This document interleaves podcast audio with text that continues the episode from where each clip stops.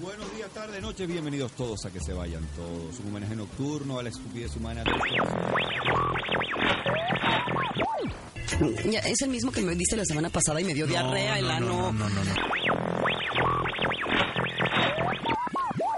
Yo soy una gatita muy traviesa y me gustan mucho los relatos eróticos.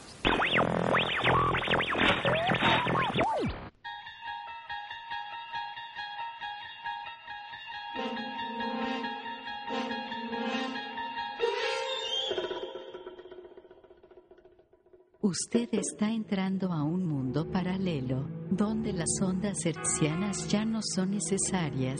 Aquí no existe el tiempo, ni las fronteras. Estimado escucha, usted tiene una radio extraña.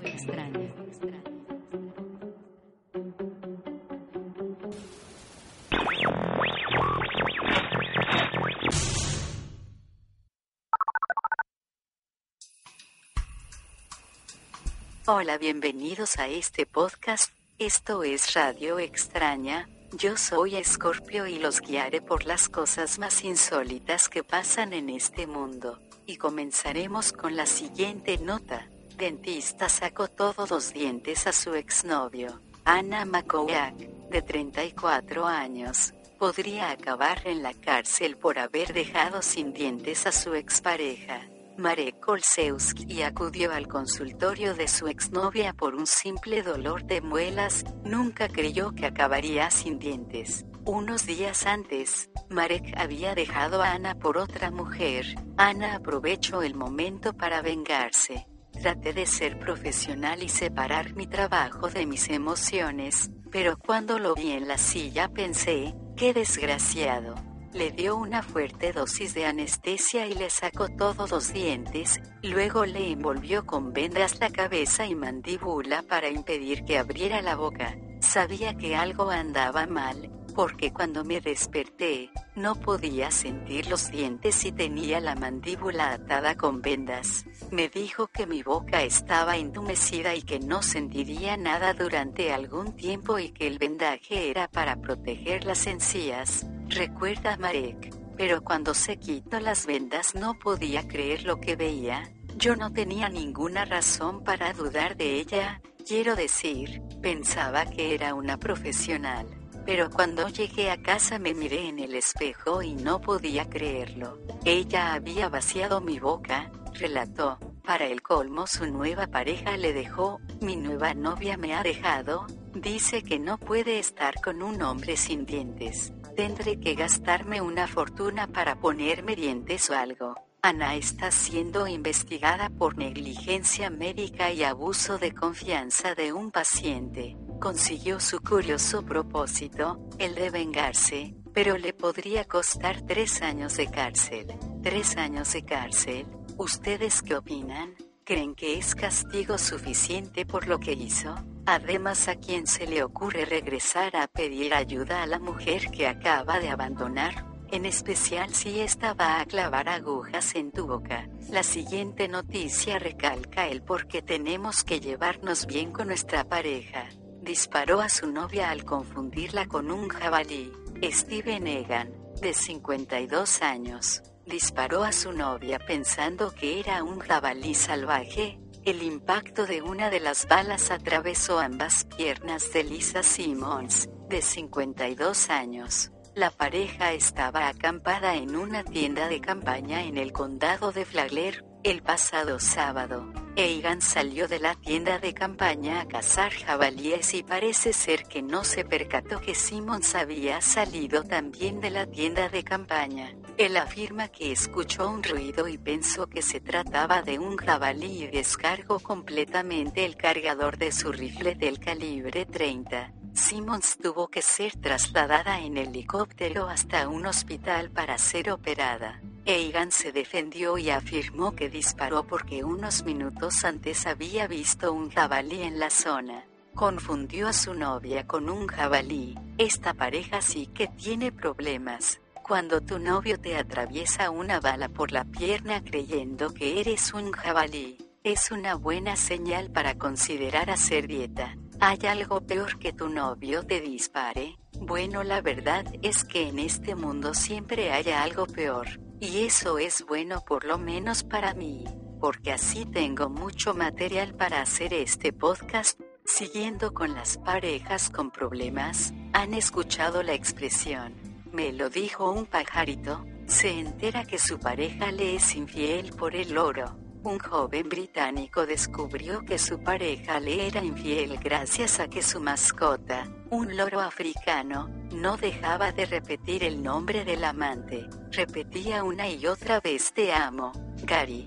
Lo consideró curioso, ya que él se llamaba Chris. No tardó mucho en sospechar que su pareja Susie Collins le era infiel con un tal Gary. El oro fue testigo de la infidelidad y se le quedó grabado el de amo, Gary. Susie acabó confesando que mantenía desde hace unos meses una relación con un compañero de trabajo. Chris tomó la decisión de dejarla, y también se vio obligado a deshacerse de su querido loro. Se me rompió el corazón cuando tuve que abandonar a mi mascota, pero no podía soportar que siguiera repitiendo ese nombre, explicó Krish. El oro encontró un nuevo hogar a través de un comerciante local de aves exóticas. Estoy sorprendida de escuchar que se deshizo de ese pájaro. Pasó más tiempo hablando con él que conmigo en todos estos años de relación, declaró su ya expareja. Wow, ¿Se imaginan la cantidad de veces que el loro tuvo que haber escuchado el nombre de Gary para aprendérselo? De todas formas, si tu pareja te es infiel, te dispara en la pierna, o te saca todos los dientes, recuerda que siempre puedes contar con tu familia niña es obligada por su familia a casarse con un perro. Una familia decidió casar a su hija de tan solo cuatro años con un perro para confundir a Satanás y así salvarla.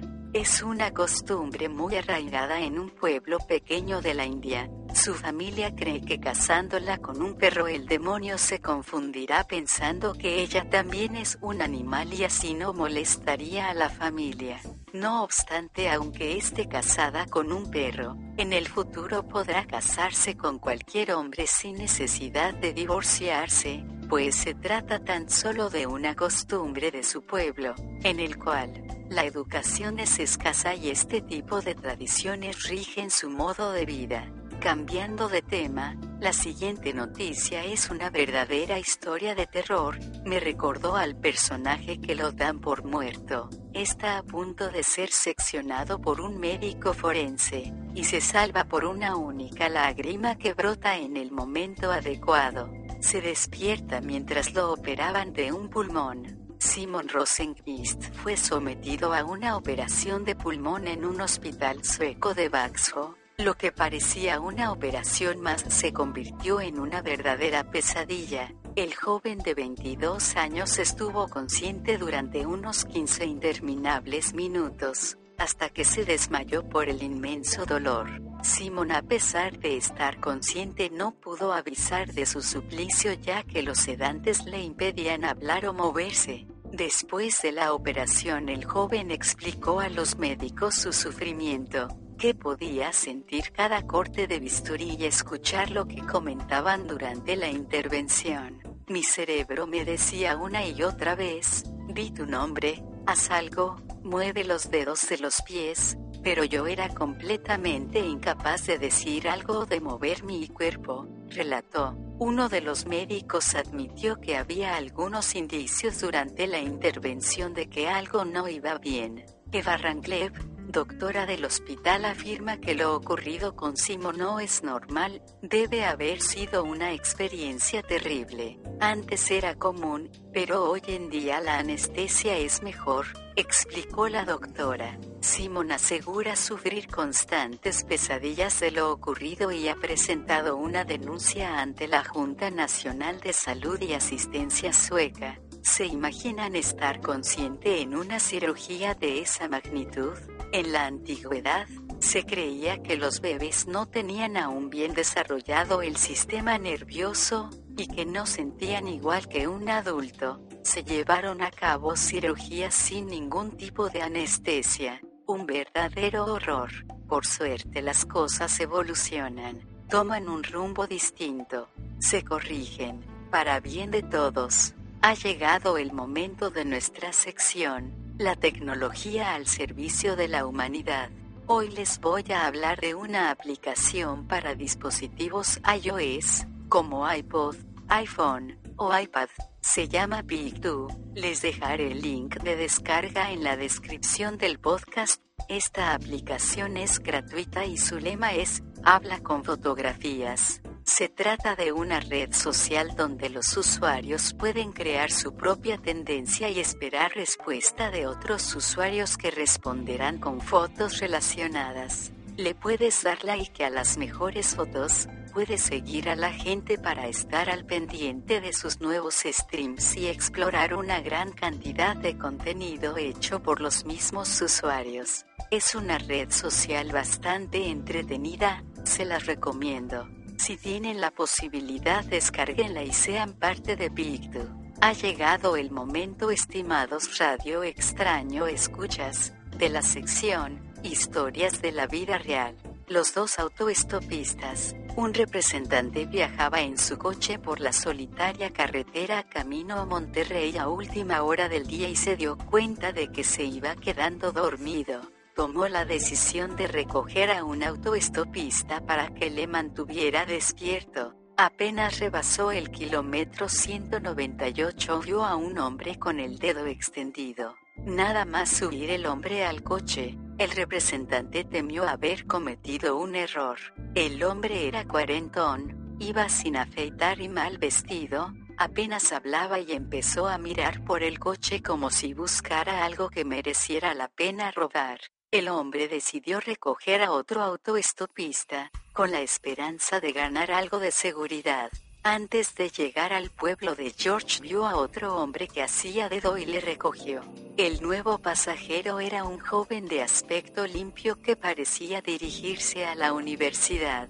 Este último se sentó en el asiento trasero, detrás del primer pasajero. Sin embargo, el alivio del conductor duró poco, porque tan pronto como el coche entró de nuevo en la autopista, el joven sacó una pistola y le ordenó que se detuviera. Cuando el coche aparcó en el arcén, el joven obligó a los otros dos a apearse con una señal de la pistola. Al hacer aquel gesto la pistola dejó de apuntarles y el pasajero del asiento delantero se lanzó sobre el de atrás y dejó al joven ladrón inconsciente de un certero derechazo. El hombre mayor se guardó la pistola y le sacó la cartera al aspirante de ladrón. 40 dólares informó al representante. 20 para ti, 20 para mí. No, gracias respondió el representante, feliz de haberse librado del robo. El mayor se encogió de hombros. Ahora se mostraba comunicativo y charlador. Es nuevo en el negocio, dijo refiriéndose al joven. Tiene que aprender que una pistola no es un puntero. Yo llevo 20 años en el negocio. Ya no cometo errores estúpidos. Ante la mirada horrorizada del viajante, el hombre soltó una carcajada. Ah, no te preocupes. Hoy no trabajo. Solo voy a Monterrey de visita. Esta es una historia verdadera. Se los puedo asegurar, mi fuente es muy confiable, el Internet. Ya para finalizar esta emisión de Radio Extraña, abriremos el archivo de lo paranormal en nuestra colección de fenómenos extraños, exorcismos. Adolf Rodewijk, el sacerdote jesuita que escribió Poseído por Satán, el manual definitivo de 1963 para los exorcismos, recomendaba a los sacerdotes que recurriesen a todas las explicaciones médicas en un caso de aparente posesión demoníaca, antes de realizar el peligroso ritual. Pero él pudo no seguir su propio consejo antes de someter, en 1976, a una estudiante alemana a un exorcismo sin éxito, que acabó trágicamente una estudiante de la Universidad de Wurzburgo, en la RFA, Anneliese Michel. Había estado bajo tratamiento médico por epilepsia durante cuatro años antes de que comenzase a mostrar una ira sin causa, violencia y demás conductas de tipo anormal. A requerimiento de los padres de la joven mujer, el párroco local aconsejó a la muchacha y, después de consultar a Roderick, que por entonces tenía 81 años, recomendó llevar a cabo un exorcismo. El ritual comenzó enseguida bajo la guía de los reverendos Arnold Renz y Ernst Alt al cabo de unos meses de un exorcismo angustioso, pero sin resultados, la mujer de 23 años, que ahora pesaba solo 37 kilos, murió de desnutrición y deshidratación el primero de julio de 1976. Menos de dos años después, Jens, Aldi y los padres de Anneliese fueron acusados de homicidio por negligencia. Llegado el momento, el sacerdote fue condenado pero se suspendió su sentencia de seis meses de arresto. El trágico caso indujo a la Conferencia Episcopal de Alemania a ordenar que no se practicase ningún exorcismo sin la presencia de un médico. Este podcast ha llegado a su fin, espero que todas las partes de su anatomía estén en su sitio. Se ha demostrado que escuchar este podcast ayuda a prevenir el cáncer y ayuda al tratamiento de la disyunción eréctil. Muchas gracias por descargar. Nos escuchamos en la próxima emisión de Radio Extraña. Adiós.